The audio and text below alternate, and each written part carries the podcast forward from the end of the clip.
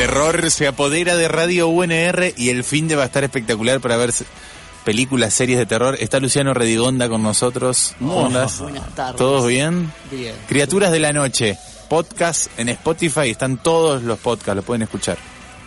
Todos. Pueden escuchar toda la parte de que me equivoco en algo, eso Sí. lo Ahí te pueden mar- si quieren marcarte algún error, la gente disfruta mucho de eso. Disfruta mucho, Sí, porque- sí, sí, sí. volver a escuchar el podcast y señalar un año después. Claro, Le- no, en este nombre. Vos Claro. sabés que este no era. Claro. Uf, es verdad que hoy tenés, traes en tu maletín del terror un... El maletín del terror. Qué El buen nombre para algo, Sí, no sé. el maletín yo del terror una de Lucho. Peli de los 80 argentina con Emilio Sí, Dizzi. con Emilio dice sí. El maletín del terror. Y tiene bolas de fraile adentro. Es verdad que traes algo, sí. que traes algo muy nuevo.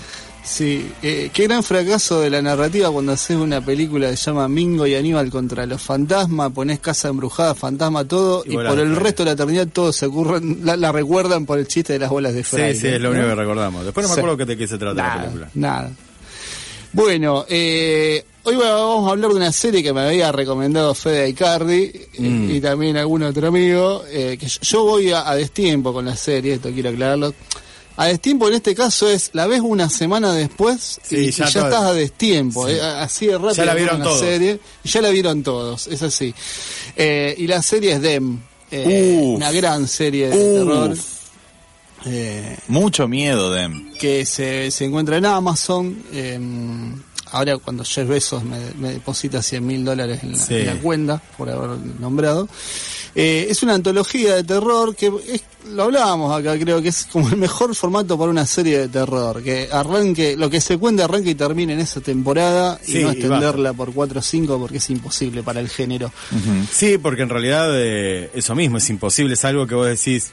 Y, y cómo termina, bueno, para los que no saben, digo, de el cliffhanger, que sería esta cosa como que te dan ganas de ver el próximo capítulo, el final, eh, es muy largo, o sea, digo, que pase un, eh, siete capítulos y el terror tiene que ser como...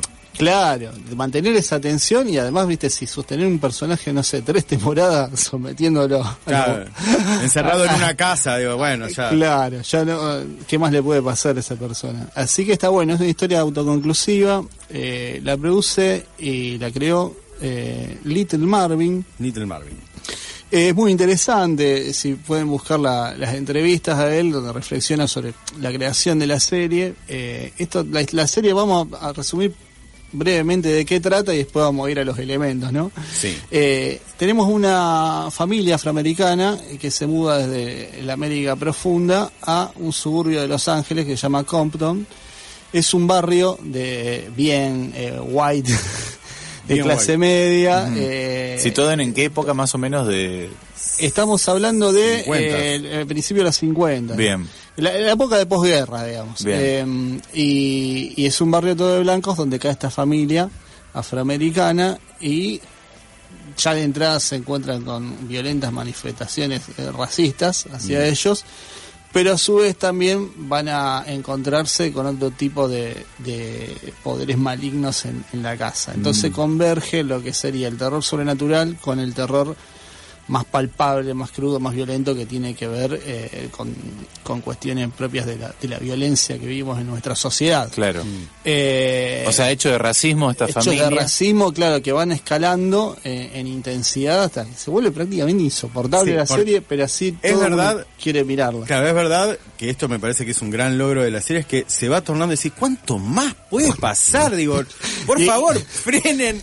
Se frenen. vuelve agobiante para el espectador, ¿no? y eso Como lo decís en el tercer capítulo y faltan siete. Claro, ¿cuándo decís, ¿qué más? más va a pasar? Claro, o sea, va, va increyendo ese nivel de violencia Y di- sube, de la- y del racismo que va viviendo esta familia. Y un dato no menor, que es que Compton, en Estados Unidos, en los 80, es un suburbio, o sea, un suburbio negro directamente, Claro. afroamericano, de donde salió el hip hop más puro y duro de las bandas, de los gangsters y todo eso.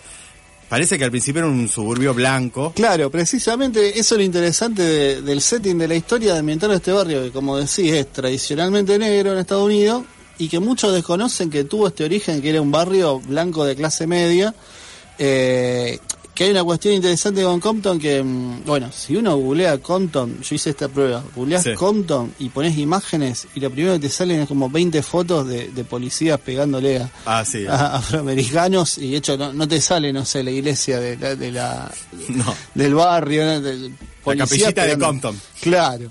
Que de ahí, claro, ahí salió, eh, dentro del, del del movimiento del Gasta Rap, eh. Nigger with- claro, Sí. NWA, Nigger with Attitude, que tiene una muy buena peli, una biopic que se llama Straight Out of Compton, que Claro. la producen ellos mismos, eh, que sí, el Gasta Rap.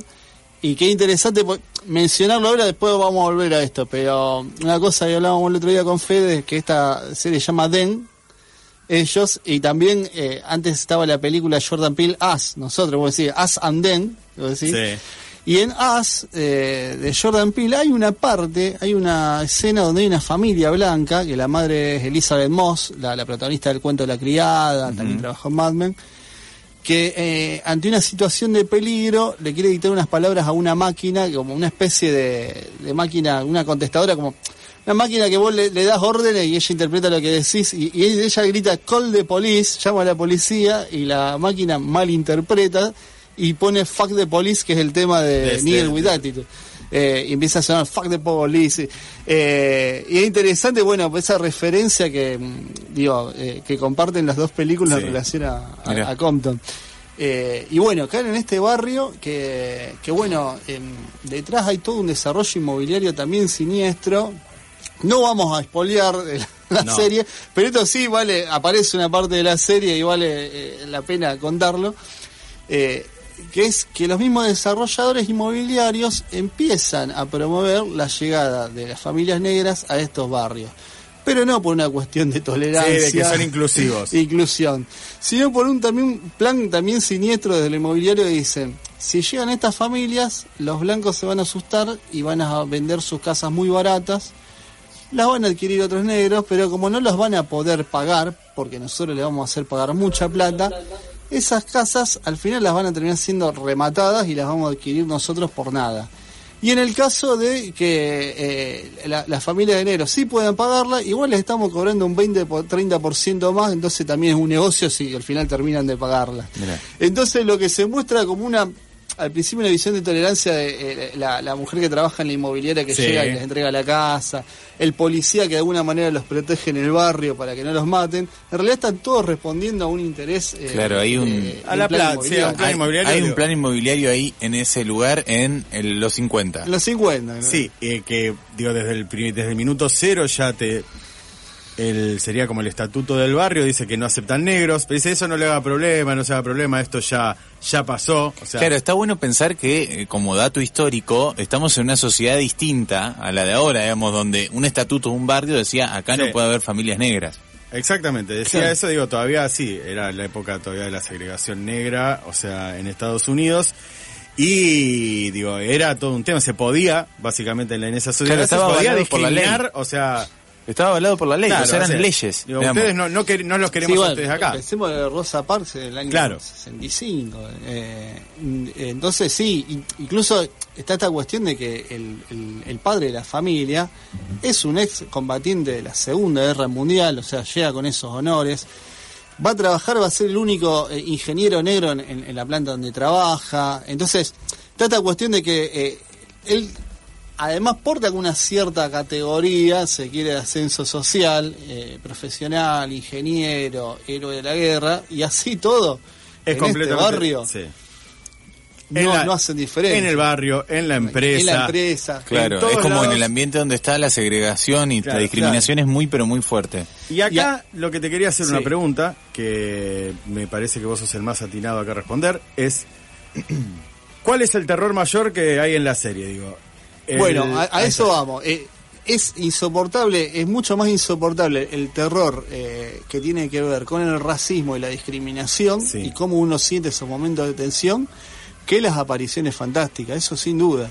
Mm. De hecho, una pregunta que le hacen a Little Marvin es ¿por qué una serie de terror y no directamente un drama? Claro. Eh, porque digamos, si vos le, le quitas los componentes fantásticos, hasta cierto punto se puede sostener igual la historia. sí, Y él señalaba que sí, puede ser, pero también el horror siempre ha sido eh, un vehículo eh, muy popular para poder hacer llegar a estos temas a un público bajo otro formato, eh, más estimulante si se quiere, Sí. eh, en la que un drama crudo y directo por ahí no... no Sería llegaría. insoportable, creo que capaz, un drama puro y duro, digo. Me parece, Sí. en este caso yo pensaba, digo, el tono fantástico nos hace soportar un poco la realidad, digo, digo, uh, qué suerte que apareció el fantasma. Claro, Claro, pero- es- pero- es- eso es lo, que- lo paradójico que Eso en es lo loco, ¿no? era al revés, sí. Apareció el fantasma para asustarme, acá es verdad.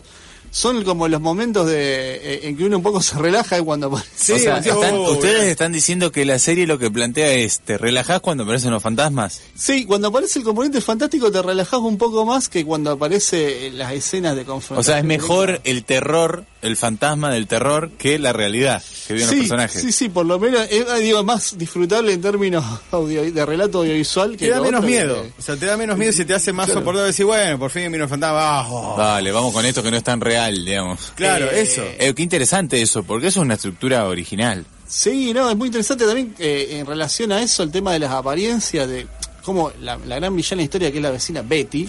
El amo, quiero decir, vean, Alison Peel es una actriz maravillosa, siempre de- en papeles secundarios hace, pero véanla simplemente por ella. Por ella. O sea, ella es todo en la serie, es la vecina rubia que no, no soporta su propia vida ni nada, pero los gestos de esa mujer, cuando queda como ahí Desquiciada. y todavía sosteniendo una sonrisa, Mm. es algo maravilloso. Manteniendo la apariencia hasta el final. Exactamente. Totalmente. Eh, y y ese personaje como de, de rubia de los años 50, la mamá modelo, eh, de- bueno, no es madre en esta Sí. serie, hay un gran conflicto con eso, pero digamos, la, la figura de, eh, de la mujer de los años 50 impecable, impoluta, que no se sale de, de eje.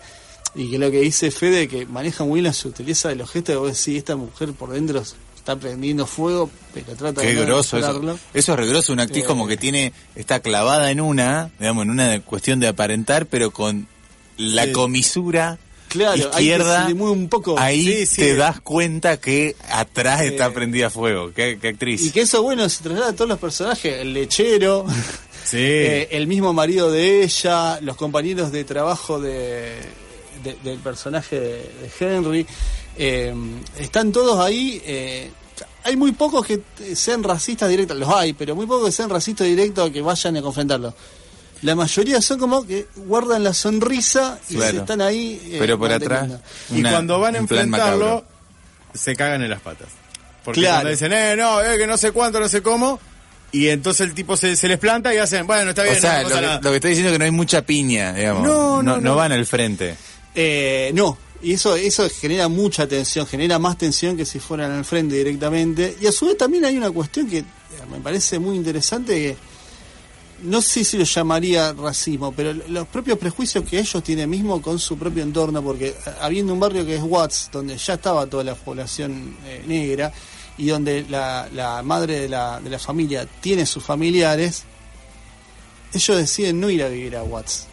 ¿Eh? Entonces también hay como una idea de ascenso social por parte de ellos de nos Sí. instalamos en este barrio de clase media blanco, que está sugerido en la serie, pero que también es muy incómodo, porque también habla de las propias contradicciones de los personajes, de decir, no, bueno, no vamos a ir a vivir a este barrio donde están todos los afroamericanos, vamos a este otro. Vamos a Mo- soportar el maltrato. mo- pensando que es lo mejor para nuestra hija porque pueden educarse de otra manera. Mm, Pero también es muy interesante. O sea, eh, tiene unas capas ahí de profundidad que indagan durante, o sea, sobre otras temáticas, ¿no?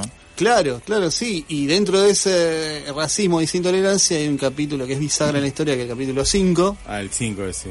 Covenant, que dura apenas Oh, media hora. es tre- eh, bueno, ahí es donde no, ahí Ah. es donde Y que decís, basta. Bueno, ahí es donde cerré los Dios. ojos. En ese momento cerré los ojos y puedo, no voy a spoilear nada obviamente, pero No. yo vi un pedazo de la serie, no la vi entera, pero es la única vez en mi vida que me avisó Sí. una, un capítulo que lo que iba a ver era tremendo y que por las dudas podía ir a ver eh, el, Sí, el- cómo lo hicieron en YouTube. sí, o sea, nunca en mi vida me había pasado eso, que vos digas, antes de poner algo te digan, lo que vas a ver es muy fuerte, si te hace mucho mal, anda Sí. a YouTube a ver cómo lo filmaron, Claro. entonces lo desarmás un poco. Claro.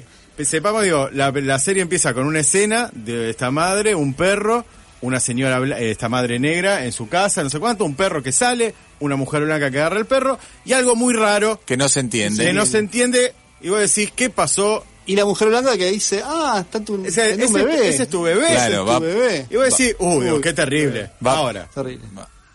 capítulo 5, Capítulo 5, lo que tiene es que lo que ocurre es terrible y a su vez no estás viendo nada. Eso, eso, a vos eso te gusta.